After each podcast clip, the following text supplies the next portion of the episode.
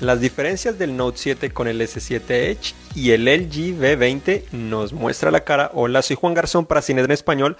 Acá en actualización Android, el episodio número 24. Estamos en vivo y en directo en Facebook Live donde al principio les contamos las noticias más importantes de los últimos días, las novedades, nuevos productos, etcétera, y al final les contestamos las preguntas que ustedes tengan. Tan solo pongan la pregunta en los comentarios y al final les vamos a contestar la pregunta. Comenzamos con las diferencias entre el Note 7 y el S7 Edge que muchos han preguntado cuál es mejor, etcétera. En este momento no podemos realmente decir cuál es mejor exactamente porque todavía no hemos finalizado nuestro análisis. Probablemente en las próximas semanas vamos a tener el análisis completo cuando podamos o donde podremos contestarles realmente cuál de esos dispositivos vale más la pena porque obviamente son muy parecidos en muchos aspectos. Pero vamos a comenzar con las principales diferencias. Entonces comenzamos con las diferencias del Note 7 en comparación al S7 Edge. Comenzamos con que la pantalla es obviamente más grande. Tiene una pantalla 5.7 pulgadas versus 5.5 pulgadas. Los dos eh, tienen la misma resolución, pero la del Note 7 es más grande, entonces puede mejorar un poco la experiencia cuando ves videos o juegas eh, videojuegos, etcétera. La segunda también es que obviamente tienes escáner de iris que te permite desbloquear el dispositivo con tan solo verlo. Igualmente bloquear o desbloquear la carpeta protegida ingresar a tu cuenta bancaria si es que es compatible con esta función. Tenemos también que el diseño es mejorado, aunque es difícil verlo probablemente en videos o en fotos, etcétera. Hay una diferencia importante entre el diseño del Note 7 y el S7 Edge. Una de ellas es que el diseño del Note 7 tiene una curvatura de pantalla menos eh, propensa. De cierta manera, la curvatura es más pequeña, pero esto también ayuda a que la parte trasera sea más curva y que sea más uniforme su diseño. Esto permite que el teléfono se sienta mejor en la mano, y que siga mostrando esa pantalla curva con todo ese diseño y funciones que ya conocíamos del S7 Edge. También obviamente novedad importante que tiene el nuevo puerto USB tipo C, ese puerto que pensamos que iban a integrar en los S7 y no lo hicieron, sino lo hicieron hasta el Note 7. ¿Por qué es tan importante este puerto y por qué hablamos tanto de este puerto? Porque este puerto es reversible. Reversible significa que puedes conectar el conector del dispositivo en cualquier eh, de cualquier lado básicamente, obviamente solo hay dos lados en que los puedes conectar, pero cualquier lado, mientras que con el micro USB tan solo puedes conectar de un lado porque obviamente no tiene un diseño uniforme, sino solo se puede conectar de una manera. Además de esto permite también o tiene al menos el potencial de, ofrecer más velocidad en la transmisión de datos y de carga, entonces se podría cargar más rápido, aunque este dispositivo pues tiene Quick Charge 2 0 igual que los S7. La otra novedad es obviamente o diferencia importante es el lápiz óptico con todas sus funciones. Obviamente los S7 no tienen esta, esta característica y es una de las que ha diferenciado este dispositivo por tantos años. A pesar de las críticas que se les han dado a los Notes, Samsung ha logrado mostrar que sí vale la pena tener un lápiz óptico en teléfonos celulares hoy en día y mucha gente realmente disfruta de ellos para escribir eh, sus notas o también para utilizar diferentes funciones que han incluido como la nueva que es que te permite crear un GIF de un video y lo puedes escribir encima y crear animaciones, etcétera. Entonces es algo que muchas personas probablemente van a disfrutar. Ahora pasamos a lo que son las diferencias del S7 Edge comparado al Note 7 pues el S7 Edge tiene una batería más grande, a pesar de que más pequeño, tiene una batería más grande de 3600 mAh versus 3500, son solo 100 mAh, pero obviamente sabemos que la duración de la batería es siempre muy importante, si sea tan solo una gota o un por ciento en un teléfono es una ventaja importante, entonces algo para tener en cuenta. Tenemos que es más compacto. Como tiene una pantalla 5.5 pulgadas, obviamente es más compacto, más fácil de cargar a todas partes, más fácil de usar. También es más económico. El el Note 7 tiene un precio inicial de aproximadamente 850 dólares, mientras que el S7 Edge cuesta aproximadamente 720-750 dólares, entonces son 100 dólares de diferencia que probablemente muchos podrán eh, disfrutar, aunque tengan en cuenta que la versión del S7 Edge trae 32 GB de almacenamiento, mientras que la del Note trae 64 GB de almacenamiento. También tenemos con que eh, obviamente el S7 Edge es compatible con más accesorios y más cargadores o cables de cargadores. ¿Por qué? Porque como tienen puerto micro USB, obviamente ya existen muchos más accesorios y cargadores porque es un puerto más establecido mientras que el nuevo puerto USB tipo C es más nuevo. Si no me entiendes, por ejemplo, tú tienes ya probablemente un cargador con micro USB que podrás utilizar en los S7 sin ningún problema. Obviamente puede ser que no sea la carga más rápida que ofrece el dispositivo, pero probablemente lo va a poder cargar, pero no tendrás un puerto USB o un cargador USB tipo C, como muchas veces no tenemos porque es un puerto demasiado nuevo. Seguimos también con que es más delgado. El S7 Edge mide tan solo 7.7 milímetros, mientras que el Note 7 mide 7.9 milímetros. Es un poco extraño que el Note 7 sea un poco más grande de pronto porque tiene una batería más pequeña, pero lo importante es que también hay que considerar es que obviamente también tiene ese lápiz óptico que va dentro del cuerpo, entonces obviamente tiene que abrir campo para todos los componentes que necesita que funcione como es el S7, pero el lápiz óptico no tiene el S7, sino el Note. Continuamos con que hay un rumor de una versión del Galaxy Note 7 con 6 GB de RAM y 128 GB de almacenamiento. Obviamente Samsung no ha confirmado esto, pero si es cierto, este dispositivo por el momento, según dicen los rumores y la lógica del mercado, etcétera, estará llegando solo a China, este mercado donde hay más dispositivos de 6 GB de RAM que en cualquier otra parte. Entonces, obviamente, esto permitirá a Samsung que compita de mejor manera y para los demás mercados nos tocará seguir eh, conformándonos con los 4 GB de RAM, que no son necesariamente malos. Entre 4 y 6 GB no creo que haya una gran diferencia porque son dispositivos móviles, pero obviamente el número se ve mucho más atractivo. Continuamos también con que ya hicimos las decepciones del Note 7, recopilamos las 7 decepciones. Dentro de ellas hablamos la memoria RAM, muchos esperamos 6 GB y llegó con 4, la carga rápida, llegó con Quick Charge 2.0, que es la misma de los S7, y no con Quick Charge 3.0, que es la que tienen dispositivos como el LG G5, el HTC 10 y otros dispositivos similares con USB tipo C. Tenemos también Obviamente la batería es una excepción porque es un poco más pequeña que la del S7 Edge, a pesar de ser un dispositivo más grande. La pantalla obviamente es el, la, el principal, eh, la principal fuente que consume más energía, entonces como es más grande obviamente también podrá desgastarla más rápidamente. También el procesador, muchos esperamos que tuviera el Snapdragon 821, que es ese nuevo procesador de Qualcomm, y tiene el 820, tan solo hay una versión con pantalla curva, muchos nos gustaría a veces escoger entre una versión curva y una plana, pero solo hay curva. También el precio, 850 dólares, no es nada económico, a pesar de que cuesta igual que un iPhone 6S Plus de 64 GB, el mismo almacenamiento que tiene el Note, pero como el Note 7 no tiene una versión base de menor almacenamiento que se vea más económica, entonces lo hace ver un poco más costoso. Y también que el Note, el Note 7 ya no lleva el mismo liderazgo que llevaban en las anteriores versiones, ¿no? porque Samsung siempre ha integrado la mejor tecnología, ha integrado un nuevo procesador generalmente que no se veían en otros dispositivos, funciones nuevas que no se veían en otros dispositivos, diseños nuevos que no se veían en, ese, en dispositivos de la marca o hasta necesariamente en el mercado, mientras que ahora con el Note 7 se parece mucho a los S7, aunque trae obviamente un lector de iris, que es algo novedoso, pero no considero que sea tan revolucionario como lo hacía anteriormente. Vamos a ver eh, cuando tengamos nuestro análisis qué tan bien funciona, como no. También DisplayMate, esta agencia que se encarga de evaluar pantallas, también dijo que la mejor pantalla en un celular en este momento es la del Note 7. Si no me equivoco, eso dijo exactamente cuando lanzaron los S7 y es que las pantallas de Samsung en realidad son sin duda las mejores. Eh, por eso es que también Apple y muchas empresas también están muy interesados en adquirir las pantallas de Samsung. Entonces vamos a ver qué también se ve cuando tengamos nuestro análisis. También anunciaron eh, o revelaron que en Corea Samsung ha tenido eh, récord de ventas en la preventa del Note 7. Igualmente en Canadá y en otras partes del mundo dicen que va demasiado bien las ventas de este dispositivo, ya que es uno de los más esperados. Y ahora cambiamos un poco de tema hablando del LG B20 eh, se filtraron especificaciones y algunas fotos. Las especificaciones pues, revelan un procesador Snapdragon 820 como el del G5, el del S7 y el del Note 7, igual 4 GB de RAM, que también tiene esos dispositivos. Mantendría la doble pantalla que tenía el B10, entonces la principal de 5.7 pulgadas, la otra un poco más pequeña que tan solo te mostraría atajos u otra información. Una cámara trasera 21 megapíxeles dice, aunque las fotos mostraron doble cámara trasera eh, una cámara frontal de 8 megapíxeles y también obviamente ejecutaría Android Nugget, que es la nueva versión del sistema operativo de Google y que LG ya confirmó. En cuanto al diseño, pues eh, es muy parecido de cierta manera a lo que es el, el G5 con un diseño modular, aunque algunos rumores han dicho que no va a tener un diseño modular.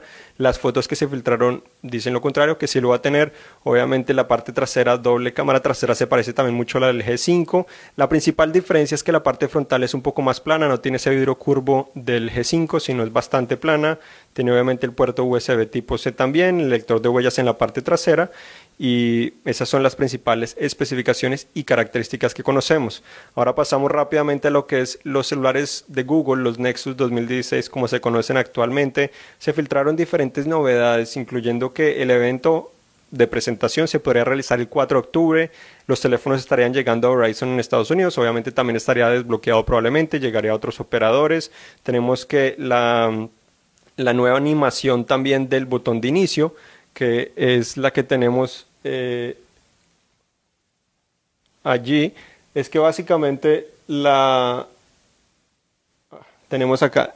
Básicamente la nueva animación del botón inicio es que ahora cuando mantienes presionado el botón de inicio, ahora se expanderán los, eh, los cuatro colores que generalmente utiliza Google y aparecen tres botones. Esto eh, pues se dice que sería para seguir llamando a lo que es Google Now pero algunos dicen que podría ser para lo que sería Google Assistant. Sin embargo, Google nos ha dicho en múltiples ocasiones que Google Assistant no estará reemplazando a Google Now en este momento o muy pronto, entonces vamos a ver qué tan cierto es.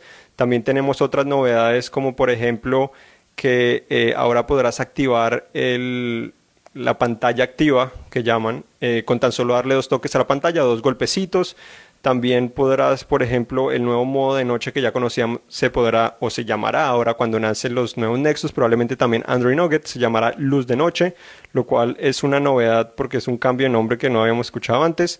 También tenemos el análisis eh, del Moto eh, G4 ese dispositivo que se vende, eh, la versión que se vende directamente en Amazon, que tiene los anuncios y ofertas, así que pueden conocer la diferencia. En conclusión, para ser breves, ese teléfono obviamente ofrece el mismo desempeño, especificaciones, etcétera, de la versión regular, pero los anuncios que aparecen en la pantalla bloqueo no son muy molestos y significan 50 dólares menos del precio del dispositivo, entonces 150 dólares para la versión de 16 GB no está nada mal, yo creo que vale la pena para los que no quieren gastar mucho dinero.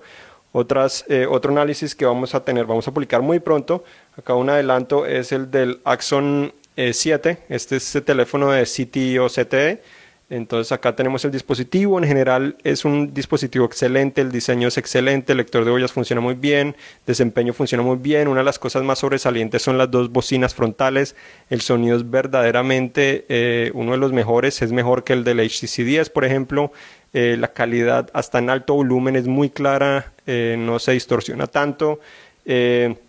La cámara buena, la, duración de la batería es buena.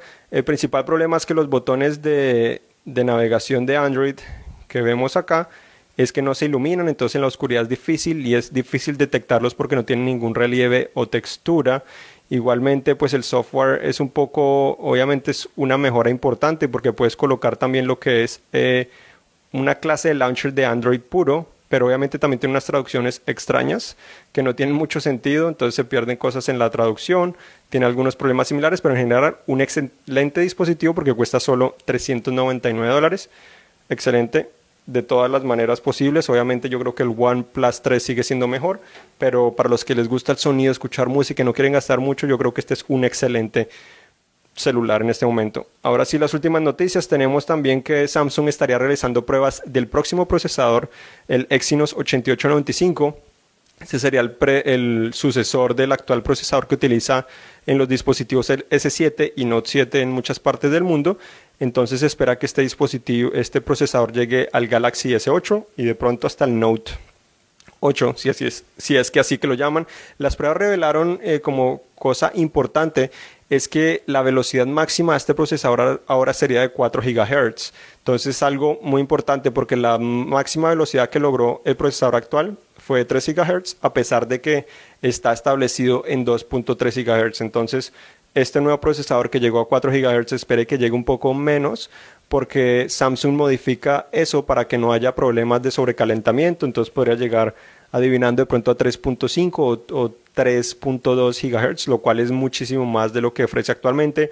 Obviamente están realizando hasta ahora las primeras pruebas, entonces esto puede modificar, pero es algo muy interesante y algo que ya nos adelanta un poco de lo que podemos esperar el próximo año. Otra novedad es que también Google Maps en Android ahora se actualizó para poder guardar mapas en la tarjeta micro SD que tienes en el dispositivo y también se le está habilitando a más personas la función para poder navegar o utilizar mapas a través de Wi-Fi y ahora sí, la última noticia es que eh, el Gear S3 también estaría llegando en versión Classic como lo hizo el S2 y se me olvidaban algunas otras importantes que esta aplicación IF ahora está, eh, está aceptando eh, esas clases de recetas de aplicaciones de terceros de manera nativa, lo cual mejorará el funcionamiento de este dispositivo.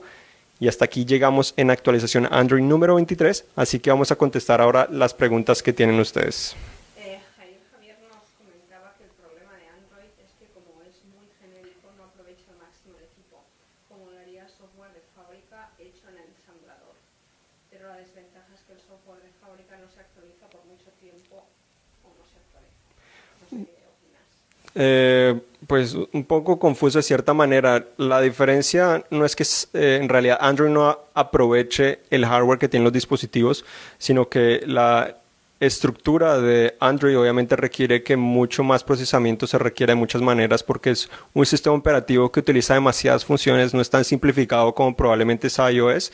Entonces iOS es muy simplificado y por eso no requiere tanto hardware de cierta manera pero en cuanto a Android ofrece tantas funciones que obviamente entre mayor, eh, mayor poder de procesamiento o mejor hardware, sí lo va a lograr aprovechar. Obviamente depende de los fabricantes también, muchas veces limitan muchas de las, eh, de las capacidades que tiene el hardware, muchos limitan las bandas que integran los dispositivos, el procesamiento lo reducen para que no se sobrecaliente, por ejemplo, también por ejemplo en el Note 7 que tiene Quick Charge 2.0 y no Quick Charge 3.0, a pesar de que el USB tipo C en teoría es compatible con el 3.0. Samsung decidió poner 2.0 probablemente para que sea equivalente con la versión que tiene el procesador Exynos 8890 y no solo con la Snapdragon 820 porque entonces demostraría cerca diferencia entre las dos versiones. Entonces también hay mucha lógica. Obviamente muchos de los componentes dentro de los dispositivos se tienen que comunicar entre ellos para ofrecer la mejor experiencia. Entonces también por eso es que muchas veces dependiendo del fabricante vemos esa clase de modificaciones.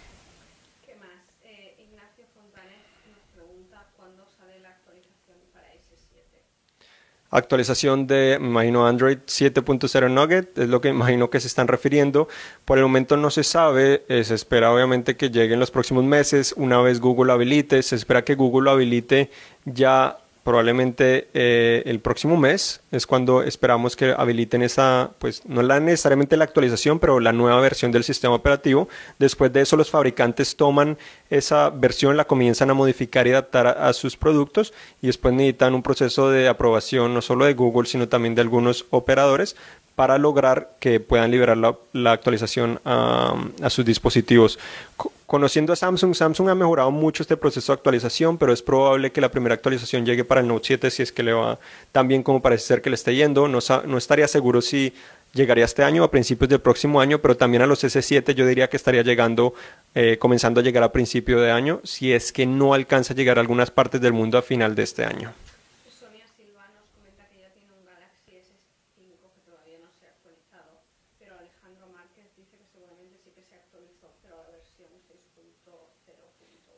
Sí, correcto. Eh, el S5 dudo mucho que reciba Android 7.0 Nugget. Obviamente tenemos un artículo en cinet.com eh, diagonal S sobre detalles de versiones y qué eh, actualización ha sido la más reciente que, que, han obtenido.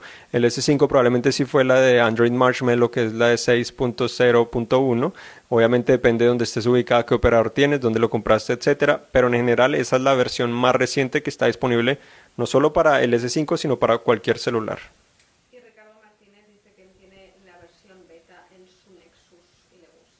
No, bueno, sí, la he probado por ya un tiempo, me gusta bastante. Obviamente es un cambio importante en algunos aspectos, como las notificaciones me parecen a veces un poco confusas porque te ofrecen mucha más información, pero como las agrupa me parece más útil. Entonces también es cuestión de acostumbrarse. Obviamente todavía presenta algunos errores o muchos errores en algunos casos, depende de cómo lo utilices, pero esperamos que en la versión final esto mejore y realmente podamos conocer cuál es el potencial de esta nueva versión de Android.